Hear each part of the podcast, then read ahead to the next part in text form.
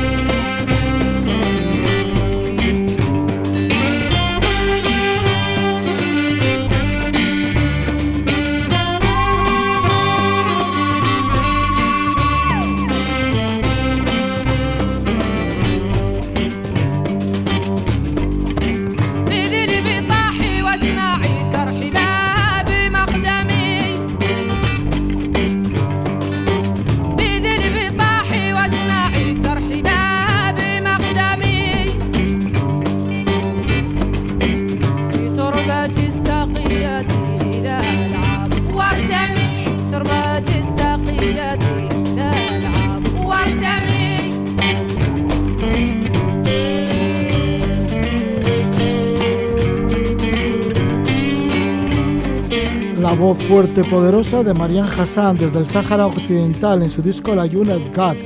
Marianne Hassan que desapareció ya hace un tiempo y es una de las voces más representativas de la música saharaui. Y vamos a hablar de la actualidad del Sáhara, del inicio de la guerra en esta zona del mundo, también de la cultura saharaui. Para ello tenemos una periodista saharaui, como es Fatma Galia Mohamed Salem. Ella es periodista saharaui, pertenece a la Asociación de Mujeres del Mundo activista saharaui por los derechos humanos, escritora, poetisa, ha publicado cinco libros, tres de ellos de poesía y otros dos sobre la cultura saharaui, otro también sobre la tradición oral de su idioma, allí del Hassanía. Vive en Bilbao, Famagalia Mohamed Salem vive en Bilbao desde el año 1992, hizo periodismo en Leyoa y pues eso, nos va a hablar de la cultura y del reinicio de la guerra en el Sáhara Occidental. Bienvenida, muy buenas noches, Gabón. Eh, Gabón, es que ricasco, Roger. Sí, bueno, pues sí, que muy metida también en el tema cultural, ¿no? Por los libros que has publicado, pues tanto de poesía como de cultura, porque la cultura para ti es una herramienta también de esa resistencia, digo, como activista saharaui que eres. Claro, o sea, la cultura es una herramienta fundamental que representa la identidad de cada región, es la idiosincrasia y es nuestro patrimonio. Entonces, cuando quieren hacer desaparecer un pueblo, anulan su cultura y desaparecen su cultura. Gracias a Dios, nuestra cultura se ha transmitido a través de la palabra, a través de esa tradición oral a la cual eh, me empeñé en escribir para dejarla escrita a las nuevas generaciones. Y la cultura es una forma de resistencia, de representar nuestra identidad y de decir, aquí existimos, tenemos nuestra eh, música. Eh, tenemos nuestra bebida nacional, que es el té verde, y tenemos la melfa, que es la vestimenta que diferencia a la mujer saharaui de la mujer marroquí. El dialecto nuestro es el hassani, un idioma hablado en el Sahara Occidental y en Mauritania. Y luego también tenemos ese patrimonio que es la tradición oral a través de la poesía, los cuentos, o sea, todo un mar de cultura a la cual es un tema bastante amplio, pero es una forma de resistir y de decir esa cultura tiene que seguir continuando a través de las generaciones saharauis. Fama Galia, ¿y esos cuentos de dónde brotan? ¿Cómo, cómo se van contando? ¿Cómo te han contado a ti? Eh, los cuentos se transmiten de padres a hijos.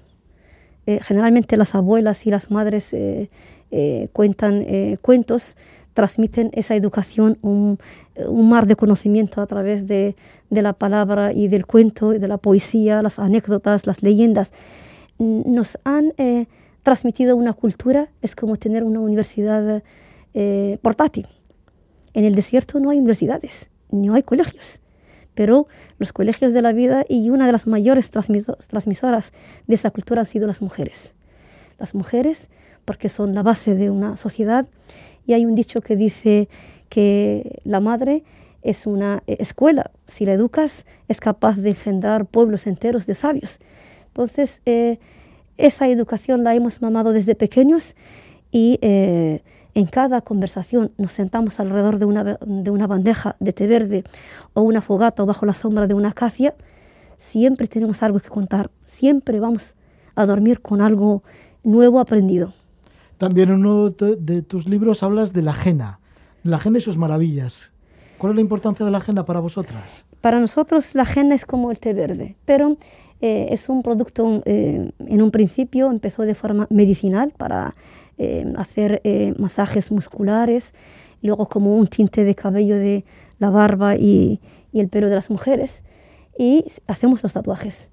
Con el tiempo ha ido desarrollando este producto de ser un producto que solamente pertenecía a los países del norte de África árabe a ser un producto internacional con los tatuajes de henna. Hoy en día los tatuajes de henna son como maravillas, hacemos dibujos geométricas en forma de alfombras y la henna eh, cuando yo escribí el libro en los años 90, eh, eh, es porque cuando vine casada de novia, generalmente en todas las ceremonias, los bautizos, las bodas, fiestas nacionales, siempre tenemos que hacer un tatuaje de henna como un recuerdo de ese día.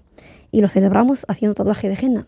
Pero luego ya con el tiempo, con el tiempo, las abuelas me dicen que ellas siempre han tenido en el botijo como medicina tradicional siempre han tenido guardado eh, algo de henna porque vale para todo y que según ellas haces un tatuaje en las manos, te cura todos los males desde el ombligo para arriba. Y ya haces un tatuaje en los pies y te cura todos los males del ombligo para abajo.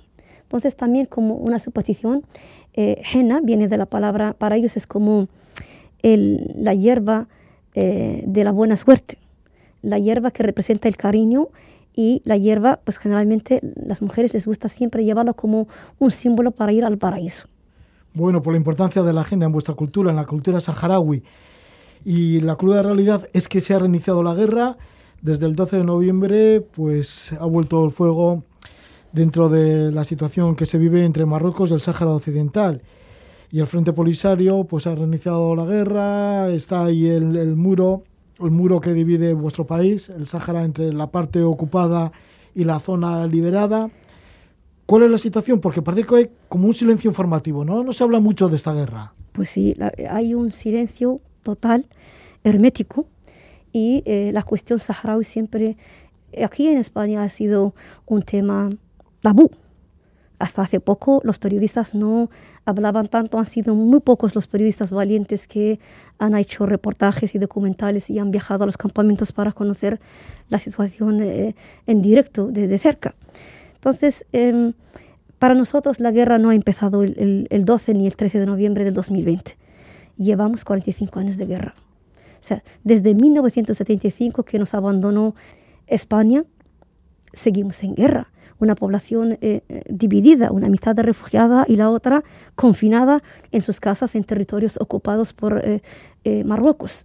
Un territorio dividido por un muro de norte a sur, más de 2.000 kilómetros de zanjas y de alambradas y de bombas de fragmentación y bombas antipersonal y antitanques. Entonces, aunque el alto del fuego se hizo en 1991, para que las Naciones Unidas hagan un referéndum. No se de llegó autodeterminación, a hacer, ¿no? De autodeterminación y no se llegó a hacer. Entonces han sido 29 años de silencio, de anulación internacional. Eh, se ha dilatado tanto, tanto el conflicto, pero las Naciones Unidas y la comunidad internacional olvidó de que la mitad de la población está refugiada, viviendo en tiendas de campaña pendientes de promesas incumplidas, y la otra mitad viviendo bajo la represión cuerpo a cuerpo, a diario, junto con el, invasor. Y eso es lo más duro. Sí, porque está esa parte ocupada por Marruecos y luego está la parte en la que huyeron el éxodo saharaui y se fue a los campos de refugiados de Tinduf. Y además de todo esto, pues también está la parte liberada, la parte nunca ocupada por, por Marruecos, ¿no?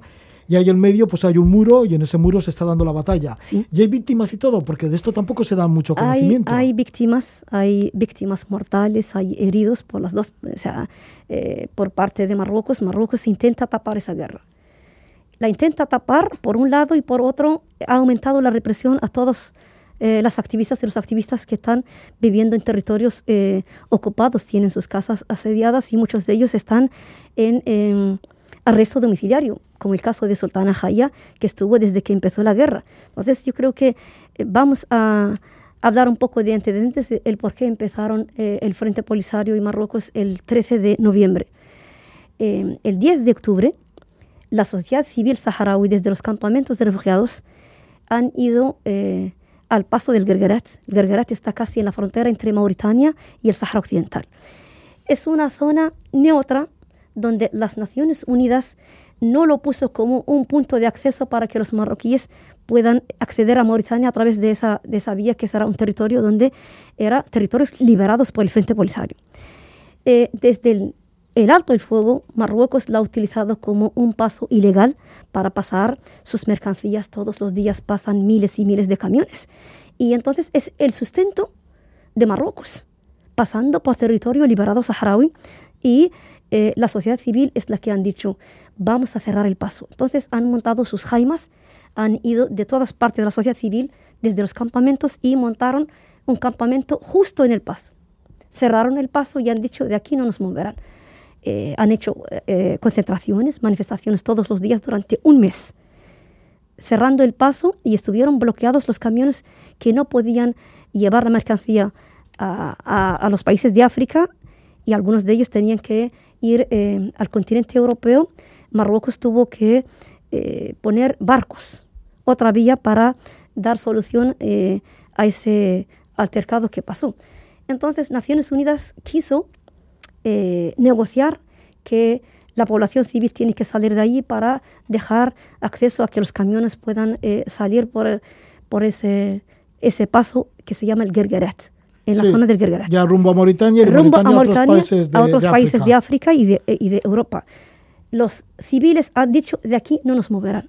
Nosotros llevamos 45 años refugiados, una guerra sin resolver, un expediente que siempre las Naciones Unidas nunca ha hecho nada y no queremos negociar. Queremos que se que pongan un enviado especial para el expediente del Sáhara Occidental para hacer un referéndum y eh, Brahim Ghali, el presidente de la República Saharaui, dijo, es una concentración civil de la sociedad civil y que no tienen que tocar eh, los civiles.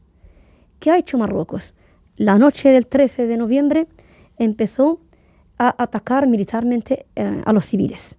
Entonces ya se agotó la paciencia del Frente Polisario y la noche del 13 de noviembre del 2020 anunciaron de que vamos a romper el alto del fuego después de 29 años y empezaron a atacar eh, militarmente los dos países hasta, hasta hoy en día. Es algo que no se hablan porque Marruecos tiene construido un muro. Ese muro lo tiene ellos como muro de contención para que las tropas del Polisario no puedan avanzar.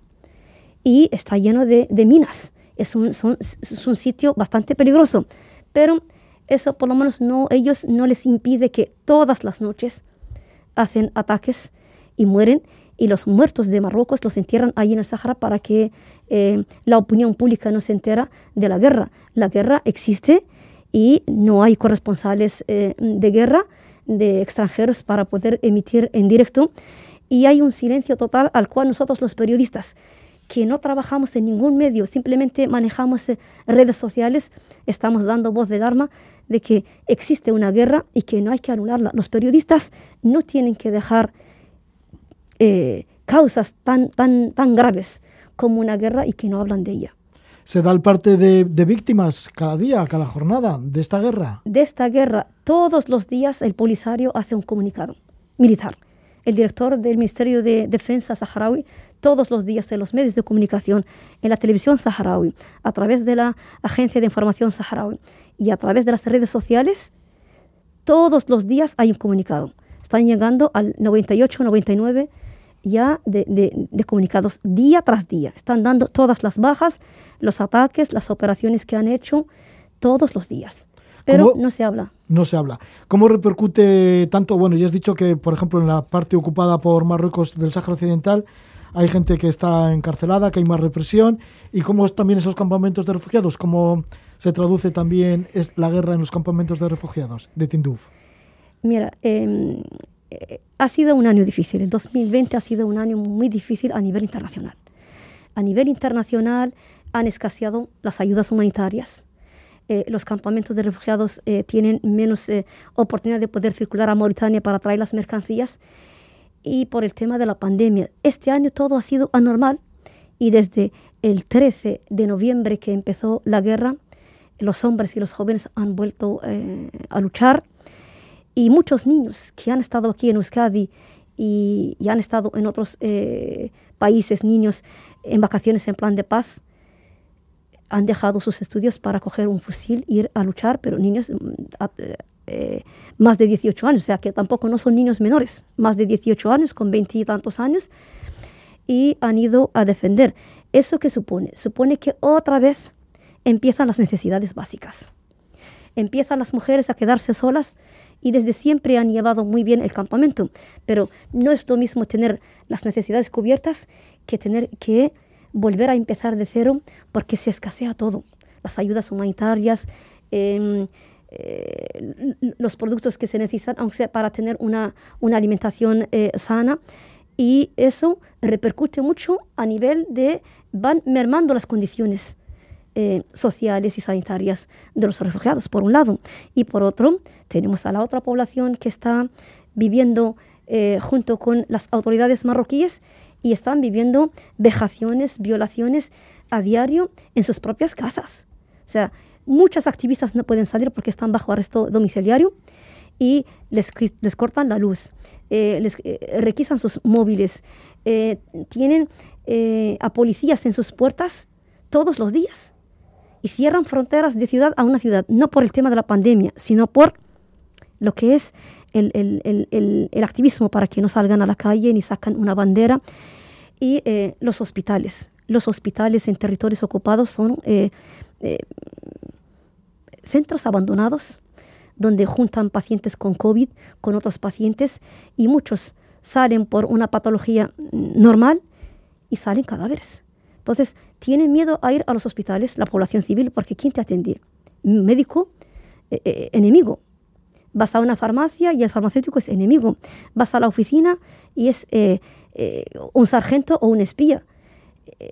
Entonces, es el, el temor en que sales a donde sales, te encuentres con los colonos que son mucho más y son los que dueños de las calles de Layún, de Smara y de Los colonos marroquíes que invadieron vuestro territorio allá por el año 1975 cuando era parte de la colonia española y España se fue y ahí, y ahí quedó el territorio y fue invadido por Marruecos por una parte, Mauritania por la otra. Mauritania ya se retiró hace muchísimos años, pero ahí sigue Marruecos. Y ahora, bueno, pues con esta guerra que se ha reanudado. Pues muchas gracias por estar con nosotros, Fanmagalia Mohamed Salem, periodista saharaui que vive entre nosotros reside en el País Vasco desde el año 1992. Gracias por esta información de la situación de guerra en tu país, en el Sáhara Occidental. Em, gracias a ti, Roger. Quiero dejar un último mensaje a, los medios de comunicación, a los políticos que tienen que denunciar y tienen que sacar a la luz todas las violaciones que está sufriendo nuestro pueblo y que son 45 años, que son demasiados años de espera, de promesas y eh, los políticos no tienen que mirar a otro lado y los periodistas eh, tienen el deber de estar en el lugar de la noticia. El Sáhara Occidental está en guerra y los periodistas siguen mirando a otro lado. Muchas gracias.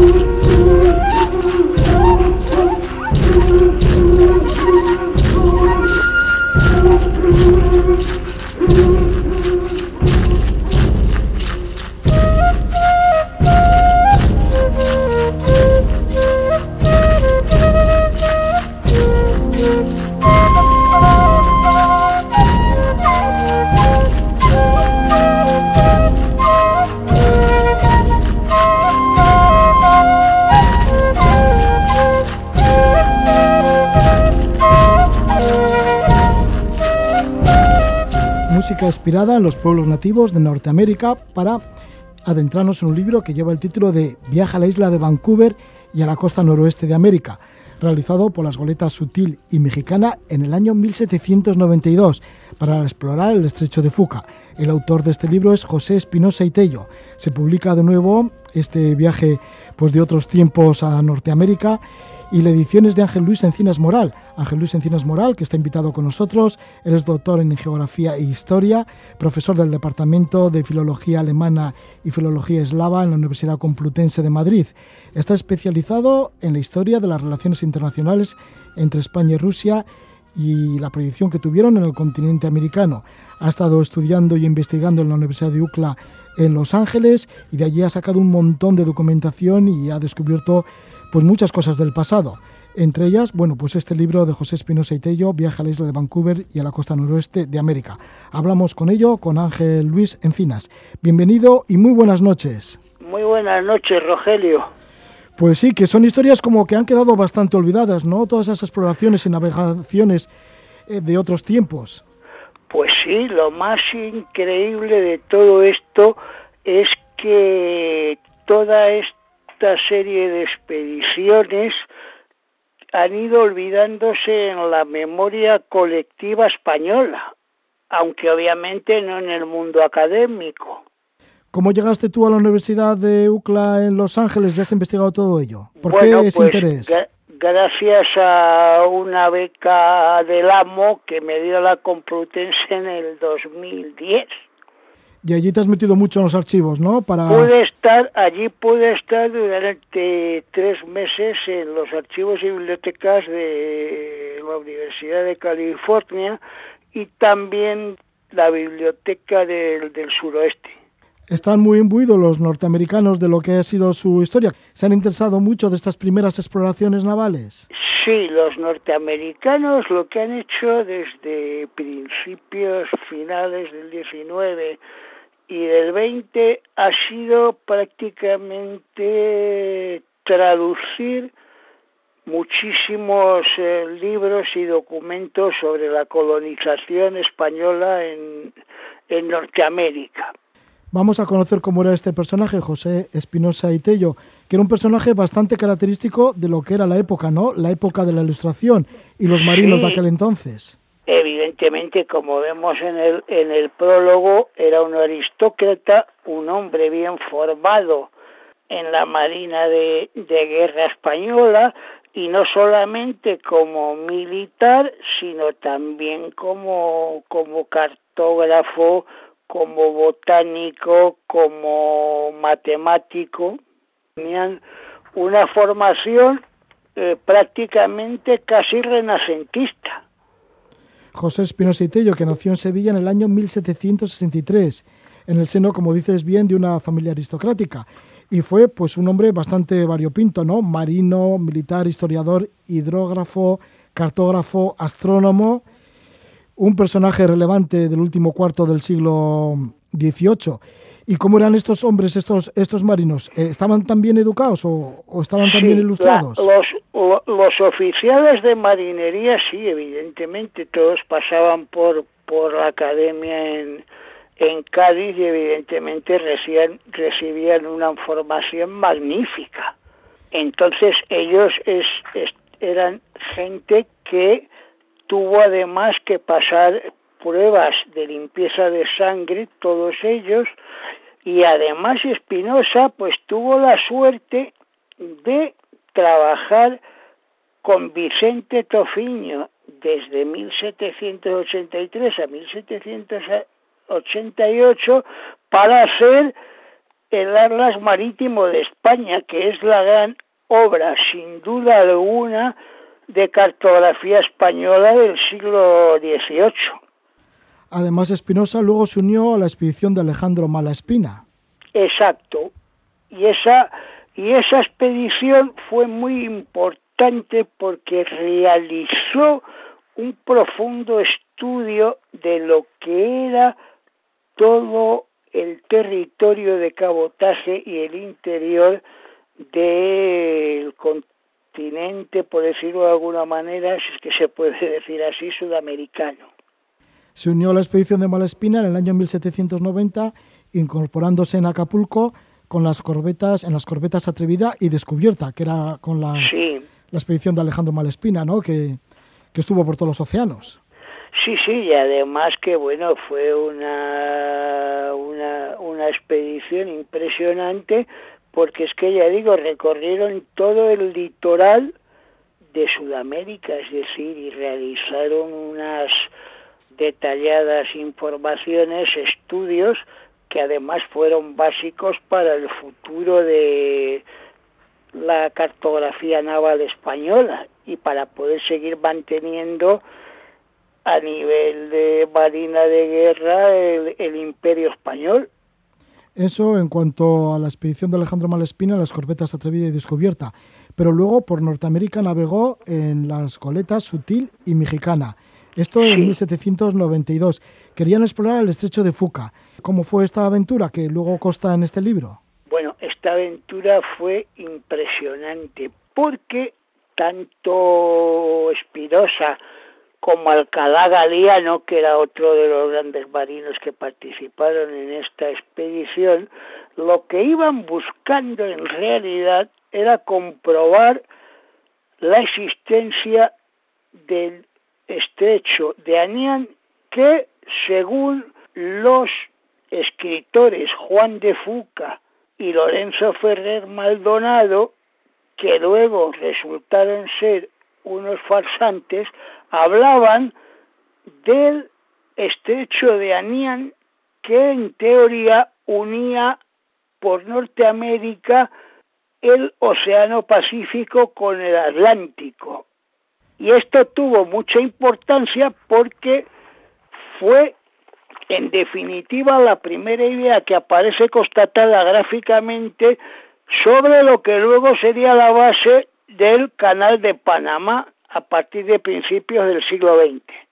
En esta expedición, José Espinosa y Tello tuvo relación y mucho contacto con los nativos del noroeste evidentemente, de, América del Norte. Los españoles lo que hicieron fue un detallado estudio y concretamente Espinosa, tanto etnográfico como filológico.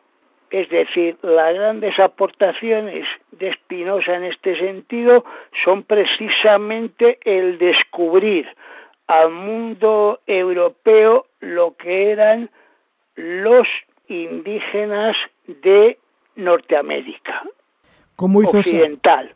¿Hubo algún tipo de violencia entre estos marinos y los nativos? Normalmente, y a diferencia de lo que ocurrió en en Sudamérica eh, la, la, violencia fue, fue, yo diría que mínima, y además eh, por una cuestión de, de desconfianza. Es decir, y no, y no tuvo consecuencias como pudo tener la conquista y colonización del continente sudamericano. ¿Llegaron muy al norte estas goletas de Sutil y Mexicana? Sí, llegaron prácticamente hasta lo que es hoy Vancouver. Es decir, para la época fue un... y Alaska, es decir, recorrieron prácticamente todo la costa occidental de Norteamérica. Por eso es muy importante también todo lo que fueron trazando de los descubrimientos que fueron haciendo por todos los, los canales de la zona intentando buscar el estrecho de, de, de Anián.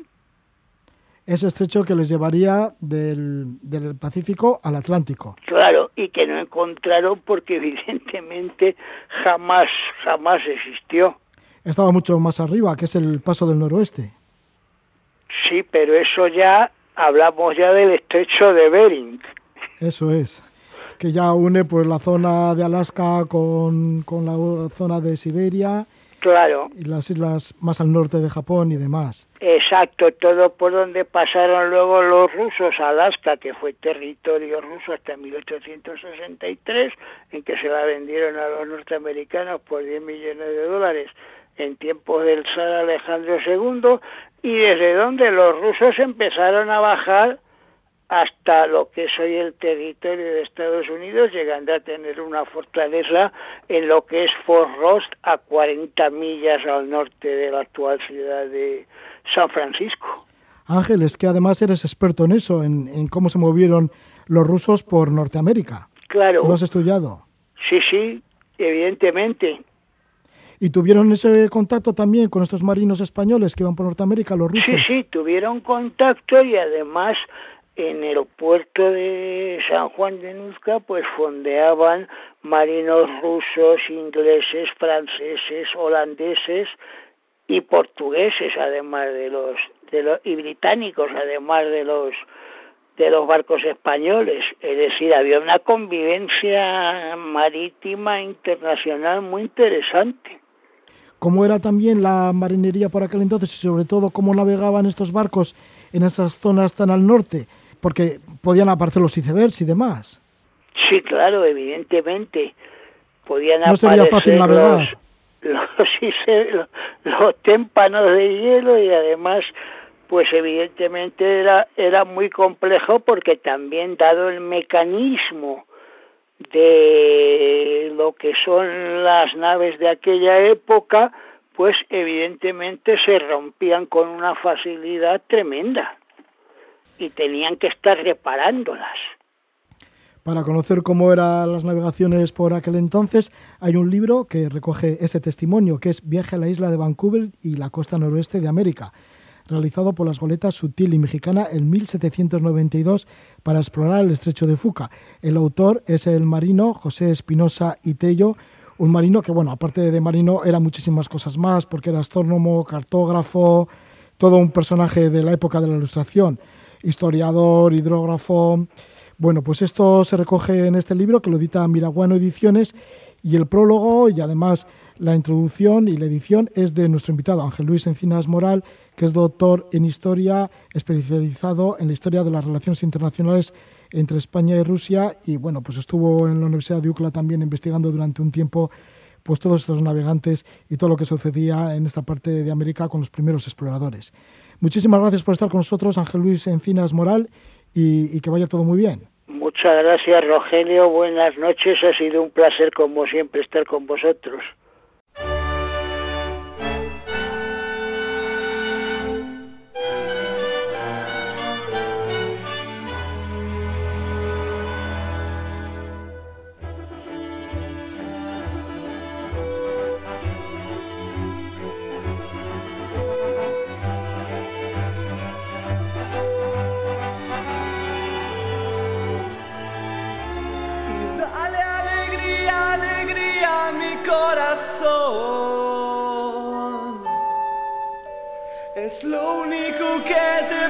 al menos hoy. Y dale alegría, alegría a mi corazón. Afuera se dan la pena y el dolor. Y ya, ya verás las sombras que aquí estuvieron no estarán. Y ya, ya verás que no necesitaremos nada más. Es el cantante argentino nacido en Rosario, Fito Páez con el tema Y dale alegría a mi corazón de su disco Euforia. Esta canción aparece nombrada en la novela Rescate Gris, cuyo autor es Cristian Perfumo. Vamos a hablar de Rescate Gris, que acontece en Puerto Deseado, en la Patagonia, y tiene también como protagonista de fondo al volcán Hasson. El volcán Hasson que está situado bastante lejos de Puerto Deseado.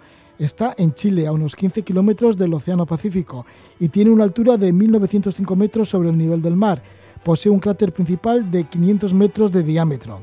La erupción del volcán Hasson en el año 1991 es uno de los más, una de las más violentas que se ha registrado en la historia de Chile. Se registró entre los días 8 y 15 de agosto de ese año de 1991, sin embargo permaneció en actividad hasta el 29 de diciembre. Expulsó grandes cantidades de cenizas que fueron arrastradas y arrojadas a todo lo ancho de la Patagonia argentina sobre la provincia de Santa Cruz, los cálculos de la época indican que durante los días de la emisión el volcán arrojó a la atmósfera unos 2.500 millones de toneladas de materiales calcinados. La ceniza en suspensión, arrojada por el Hanson en el año 1991, produjo el cierre de aeropuertos por la falta de visibilidad. Y también, bueno, pues eh, son, como digo, el telón de fondo de la novela Rescate Gris. El escritor Christian Perfumo lo sitúa en Puerto Deseado, sus protagonistas se mueven en esta localidad de la Patagonia y en aquella época, en agosto del año 1991, dicen en la novela que llovía tierra. El protagonista es Raúl Ibáñez, necesita dos trabajos para llegar a final de mes. Esa mañana, la mañana del 13 de agosto de 1991, recibe la llamada telefónica en la que le comunican que le han secuestrado a su mujer Graciela. Las instrucciones son claras. Si quiere volver a verla, tiene que devolver el millón y medio de dólares que robó. El problema es que Raúl no robó nada. Así comienza esta novela de Rescate Gris y estamos con su autor, con Cristian Perfumo. Cristian, bienvenido, muy buenas noches. Hola, ¿qué tal, Roger? Muchas gracias, buenas noches. Cristian, bueno, que tu vida también es un tanto de aventura porque naciste en la provincia de Buenos Aires, luego te criaste allí en Puerto Deseado, en la Patagonia, te fuiste a vivir a Barcelona, de Barcelona has vivido en Australia, también en Puerto Rico, ahora mismo te encuentras en Barcelona. Así que un trasiego, ¿no, Cristian? Sí, siempre me gustó andar por ahí, dar vueltas y, conocer cosas. Y bueno, tuve la suerte de, que la vida me lo, me lo permitió. Eh, así que sí, sí, me encanta. Y te encanta también mucho la Patagonia, en donde te has criado. ¿Cómo te inspira la Patagonia? Porque todas tus novelas hasta el momento están inspiradas en la Patagonia. Sí, claro. Bueno, es que eh, tiene varios elementos por los cuales me parece es interesante escribir novelas ambientadas ahí. Por una parte, es un lugar muy remoto, que, que, es un poco como exótico, lejano para la gente, ¿no? Genera esta sensación y entonces creo que se presta mucho al género que escribo, que yo escribo thriller, novela de misterio, y entonces creo que de la misma manera que existe, por ejemplo, el thriller eh, nórdico, ¿no? Eh, o la novela negra nórdica, sueca, Noruega, etcétera. Esto es de alguna manera algo similar, ¿no? Son, son historias de crímenes que suceden en un lugar remoto, frío, aislado, eh, y bueno, y creo que, creo que, como te digo, que el, que el escenario se presta. Y luego, por otra parte, al haberme criado ahí, lo conozco muy bien, entonces tengo la, la, facilidad, tengo la posibilidad de, de, mostrarlo. Y una de las cosas que me gusta es que siempre que escribo, como que estoy pensando en, en dos tipos de lectores, ¿no? En, en los lectores que conocen la Patagonia o incluso que viven ahí y aquellos que no la conocen. Entonces lo que intento es que quien la conoce la reviva o la redescubra a través de lo que escribo y quien no la conoce lo que intento es presentársela, ¿no? Entonces, bueno, por todos estos motivos, me parece fantástico, me parece fantástico escribir eh, historias ambientadas ahí. Y luego hay un motivo, el último, que se hace un poquito más personal, que es que yo, como has dicho, hace mucho que no vivo en Argentina, vivo en otras partes del mundo, pero pero mi familia sigue en la Patagonia, los amigos de mi infancia están ahí. Entonces, escribiendo sobre esa tierra, sobre mi tierra, eh, lo que hago es que cada día, cuando me siento a escribir, me vuelvo a conectar con esa tierra. Estoy pensando eh, en ese lugar durante mucho tiempo cada día y eso me hace bien. Sí, tienes ya seis novelas de misterio ambientadas en tu tierra, en la Patagonia, porque la Patagonia, ¿cómo la puedes describir esas grandes dimensiones? Que seguramente hay personajes que viven como muy aislados unos de otros. Digo que seguramente que muchos de estos personajes tienen muchas historias que contar y algunas hasta increíbles, ¿no? Para nosotros que vivimos más en grandes urbes, más, más juntos y así. Sí, para que, para que se den una idea, los que están escuchando, la Patagonia tiene una extensión eh, enorme, ¿no? Eh, eh, es, casi un tercio de, la Argentina es, Patagonia. Y mm, tiene, no sé, de punta a punta la Patagonia puede tener 2.000 kilómetros, por ejemplo. Y mira, para que te des una idea, cuando yo era chico, en mi pueblo, en Puerto Deseado, había... Bueno, primero, Puerto Deseado es, mi pueblo. El siguiente, el siguiente pueblo está a 200 kilómetros, lo, siguiente que hay, más o menos eh, habitado. Y no, miento, 100 kilómetros, porque hay uno pequeño de 100 kilómetros y después 100 kilómetros más hay otro. Eh, cuando yo era pequeño, en mi pueblo había un solo supermercado, un mercado pequeñito, y, y a veces para el fin de semana, para hacer algo de fin de semana, con mi papá y mi mamá nos subíamos al coche y nos íbamos a, a una ciudad la ciudad más cercana, a 300 kilómetros, íbamos a 300 kilómetros a pasar, a pasar el día, a veces íbamos y volvíamos en el día, o a veces íbamos y volvíamos al día siguiente, y aprovechábamos, paseábamos por la ciudad, íbamos al supermercado grande y comprábamos más barato que en el pueblo, o sea que ahí tenés una idea de la dimensión de... Yo cuando viajo a, a la Argentina, a la Patagonia, a visitar a mi familia, llego a Buenos Aires, me tomo un avión dos horas al sur y después cuatro horas en coche para llegar a mi pueblo. bueno, así que cuando llegaste a Australia te parecería normal, porque fíjate también las extensiones de Australia. Es muy parecido en ese sentido. Sí, sí, sí, son extensiones gigantes eh, en, las cuales entre pueblo y pueblo no hay, no hay nada, no hay, no hay, em, no hay gente, no hay, no está habitado. Es increíble. Es increíble, bueno, y también increíble lo que sucede, porque en tu novela, en tu última novela, en Puerto Deseado, llega la ceniza de la erupción de un volcán que ha, estado, que ha estallado en Chile, que ha estallado cerca de la costa del Pacífico, sin embargo, Puerto Deseado está en la costa atlántica. Correcto, sí, sí, el volcán eh, está a 600 kilómetros de, de Puerto Deseado, en línea recta. Lo que pasa es que esa erupción, bueno, como ya lo mencionaste, fue tan violenta, tan grande, que dejó cubierta una superficie del tamaño de Austria, más o menos, este, en ceniza muchísima, muchísima extensión. Y entonces debajo de esa, de esa nube gigante había varios pueblos, no tanto porque la Patagonia, ya te digo, hay pocos pueblos, así que en, en esa extensión del tamaño de Austria, a lo mejor ahí abajo había 10 o 15 pueblos, y uno de ellos era el mío, era mío, Puerto Deseado. Y nosotros estamos, sí, en la costa atlántica, entonces lo que nos llegó a nosotros fue el polvo más fino, ¿no? El que se puede volar tanto, tanta distancia. Para que te des una idea de la cantidad de polvo que había, que nos llegó a nosotros, por ejemplo, la, la erupción fue un martes. El jueves, a las 2 de la tarde, se hizo de noche, se tapó por completo y hay una filmación que rescaté en YouTube y la subí a YouTube. Si buscan Volcán Hudson en YouTube la van a ver. Y tiene la, la marca del, de esas, las la cámaras de antes que ponían ahí el, la hora, el día y la hora y está a las 2 de la tarde completamente de noche. Yo me acuerdo, por ejemplo, que durante meses en mi casa se ponía la mesa al revés, se ponían los platos para abajo y los, y los eh, vasos para abajo, de tal manera de que se daban vueltas solamente justo antes de poner la comida, porque si ponías la mesa y te entretenías un poco, cuando ibas a poner la comida estaba todo lleno de tierra. Ya, de la ceniza, que se convertía en tierra, claro. Sí, sí, bueno, sí, es verdad, ceniza. Eh, que por cierto es... Em, la gente, hay gente que todavía la conserva y la utilizan para lustrar metales y eso porque es un polvo muy finito, es cuando uno analiza es más que nada eh, vidrio molido, dióxido de silicio que es el vidrio molido, así que eh, estuvimos inmersos en vidrio molido durante meses.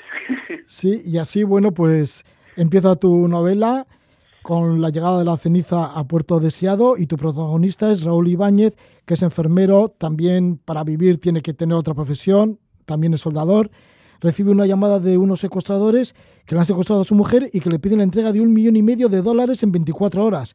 Pero sin embargo, Raúl Ibáñez, pues es que no tiene dinero, ¿no? Y, y, y además mm, le dicen que, que ese dinero lo ha robado él, pero es que no lo ha robado. Claro, claro, exactamente. Él, a él le, exigen que devuelva lo que robó, pero él no lo robó, no, no, sabe, no sabe de lo que le hablan.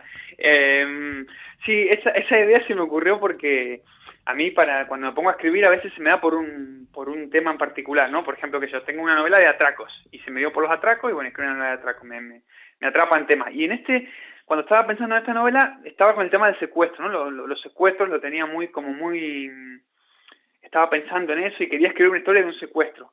Y luego pensé, ¿de qué manera le puedo dar un, toque de originalidad? Y entonces ahí se me ocurrió que a un tipo le pidan algo que él no puede dar, porque no es que lo tenga, no es que no es que sea un millonario ni, ni le piden algo que él tiene, le piden algo que él no tiene. Hay, hay algún error evidentemente ahí, ¿no? Entonces él tiene que buscar la manera de o conseguir ese dinero que es totalmente imposible o rescatar a su mujer. Por eso se llama rescate gris. Bueno, y primero se me ocurrió la idea del, del, secuestro en sí y después incorporé lo del volcán porque fui de viaje a la Patagonia a ver a mi familia y como te decía, eh, la gente ahí conserva frascos con ceniza de aquella época y me acuerdo que le pedí a mi, a mi papá que me trajera uno y, me pongo a olerlo ahí, no sé qué, me llevo un poco a la boca, me meto un poco a la boca para probarlo y para como para recordar ese momento, ¿no? Y me acuerdo que mi hermana, que mi hermana es muy pequeña, que había nacido pero no se acuerda, me dice, no, no, ¿qué estás haciendo? ¿Estás loco? ¿Cómo te vas a meter eso a la boca?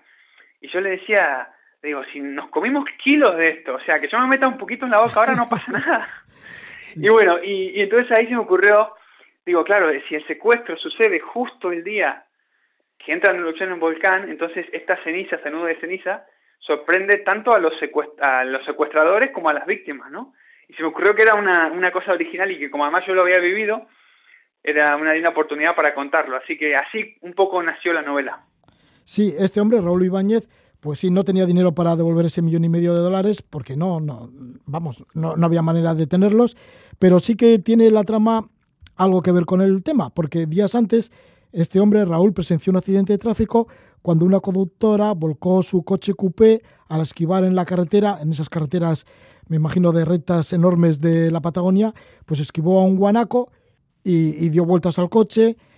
Raúl fue a, rescatarla, pero había muerto y junto a ella tenía una maleta con 3 millones de dólares, que luego lo pensó, a ver, lo devuelvo a la policía, que es lo que tengo que hacer, pero si la policía luego, mm, eh, vamos, es corrupta y yo qué sé, se queda con ella, y ahí hay un dilema, ¿no?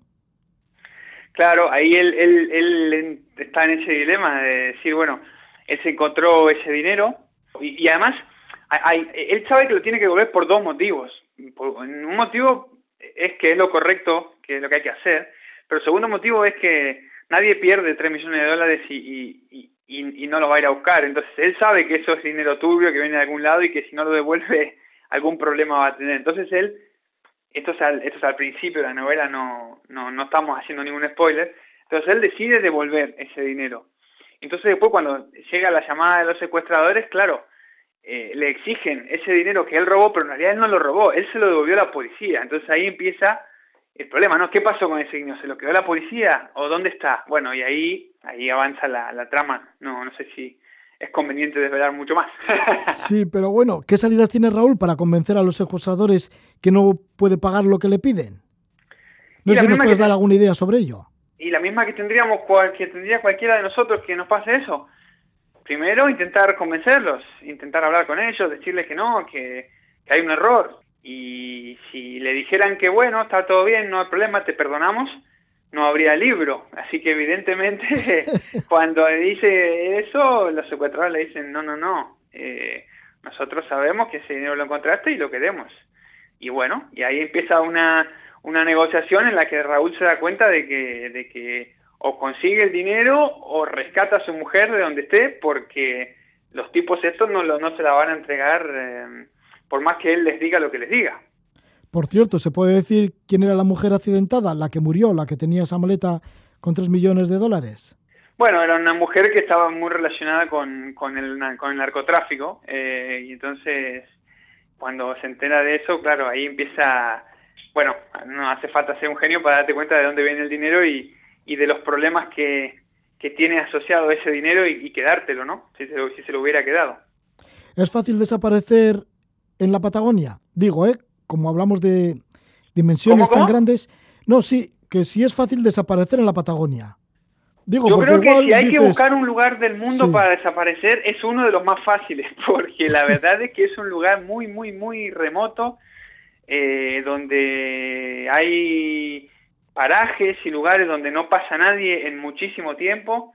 Yo me acuerdo que cuando estaba escribiendo la segunda novela, me acuerdo que iba iba por ahí, por, por el campo, en, el coche, en medio del campo, y, pensaba, la, la, segunda novela se me ocurrió así, porque pensé, digo, si alguien enterrara un cadáver en, la, en, el medio del campo, a, a 60, 70 kilómetros en cualquier dirección del, del, del siguiente ser humano, digamos, ¿Qué posibilidades hay de que luego se encuentre ese cadáver, de que alguien lo, vaya a buscar? Yo creo que muy pocas, ¿no? Entonces, de la misma manera que, puede que uno puede hacer desaparecer eh, cosas en, la Patagonia, creo que también uno podría, podría desaparecer.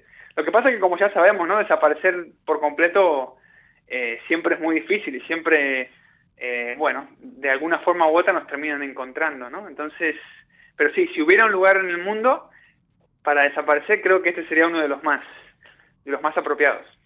Estamos con Cristian Perfumo, autor de esta novela, Rescate Gris, nos habla desde Barcelona. Él es criado en Puerto Deseado, en la Patagonia. El Puerto Deseado es el lugar en donde se desarrollan eh, la trama de, este, de esta novela, Rescate Gris, que mm, en la portada dice lo siguiente, un volcán cubre tu pueblo de ceniza, han secuestrado a tu mujer, tu día acaba de empezar. Y es así, así empieza la novela. Bueno, ¿qué sucede? Pues ahí está esta novela que lo edita Suma de Letras y le agradecemos muchísimo a Cristian Perfumo mm, de que nos haya hablado de la Patagonia, de algunos aspectos de la Patagonia y también de algo de la trama de su novela Rescate Gris. Muchas gracias por todo ello, Cristian. Ha sido un verdadero placer, Roque. Gracias, gracias a vos por, por abrirme el micrófono y bueno, un saludo para toda la audiencia. Cristian Perfumo y su novela Rescate Gris. Habla del lugar en donde se crió, en la Patagonia, en Puerto Deseado. Y nos vamos también con un cantante originario de Argentina, Ariel Roth, y la canción Dulce Mirada. Que paséis buena noche, que vaya todo bien.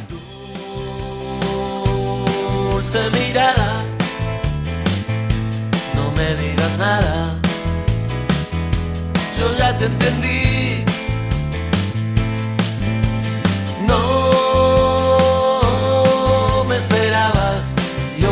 Tarde, muy tarde para mí.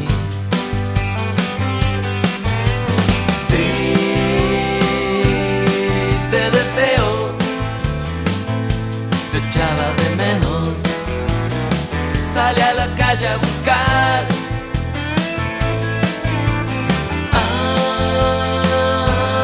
Algún consuelo, nada nuevo ni excitante de verdad. Todo se me rompe, darle. Quiero